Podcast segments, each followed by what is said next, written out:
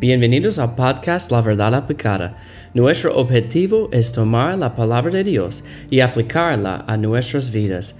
Veamos lo que la palabra de Dios tiene para nosotros hoy.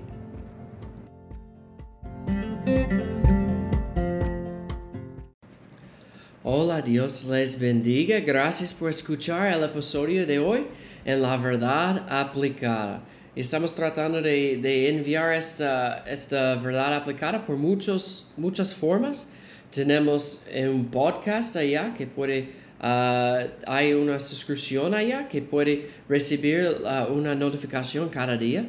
Está allá para escuchar gratis y también por medio de este video aquí en la página del estudio bíblico aquí que tenemos en Blanquizales. Y gracias por escuchar hoy. Estamos hablando de la oración del Señor o el modelo de la oración de Jesús. Me gusta llamar la oración así, el modelo de la oración. Dice allá, versículo 9 de Mateo 6, Padre nuestro que estás en los cielos, santificado sea tu nombre. Venga tu reino, hágase tu voluntad como en el cielo, así también en la tierra. El pan nuestro de cada día, dánoslos, dánoslos Dánoslo, lo siento, hoy. Y perdón, perdónanos nuestras deudas, como también nosotros perdonamos a nuestros deudores. Lo siento, yo no puedo hablar hoy. No, hemos hablado de la adoración en la oración, de la voluntad de Dios, de las necesidades y hoy vamos a hablar del perdón en la oración. Y específicamente él está hablando del perdón de las ofensas de otras personas. Necesitamos perdonar a ellos por sus ofensas. ¿Por qué? Porque el Señor nos ha perdonado por nuestras ofensas.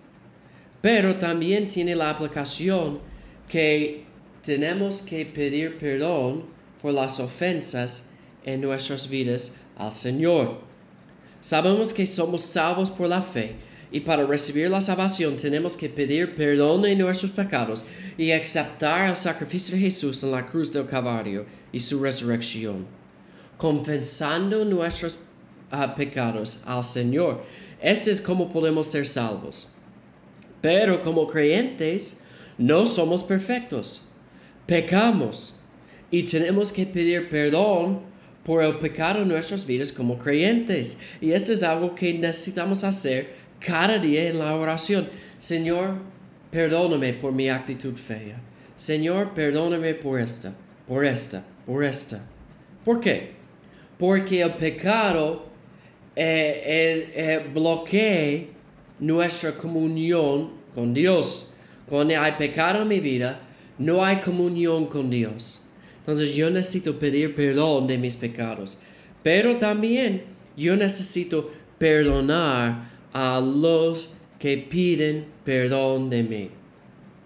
Esta es la actitud correcta de un cristiano, el perdón. Entonces, para, por nuestros pecados y por las ofensas de otras personas. Si yo estoy culpable, yo debo buscar el perdón de ellos. Perdóname, hermano, perdóname.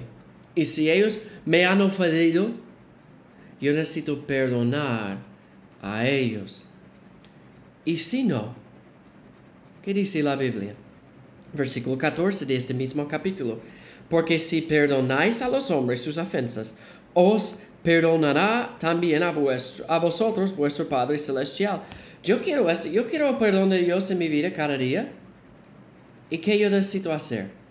Perdonar a los demás. Mas, si no perdonáis a los hombres sus ofensas, tampoco vuestro Padre os perdonará vuestras ofensas.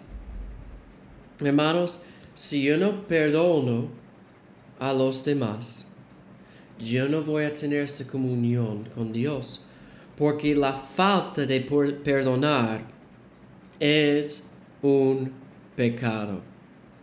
Yo necesito hacer como dice aquí, y perdónanos nuestras deudas, como también nosotros perdonamos a nuestros deudores. Si yo quiero el perdón de Dios, yo necesito perdonar. Entonces el perdón es parte de la oración. Buscando el perdón de nuestros pecados, pidiendo perdón de Dios, pidiendo ayuda para perdonar a otros. El perdón es parte de nuestra oración y debe ser parte de nuestra oración cada día.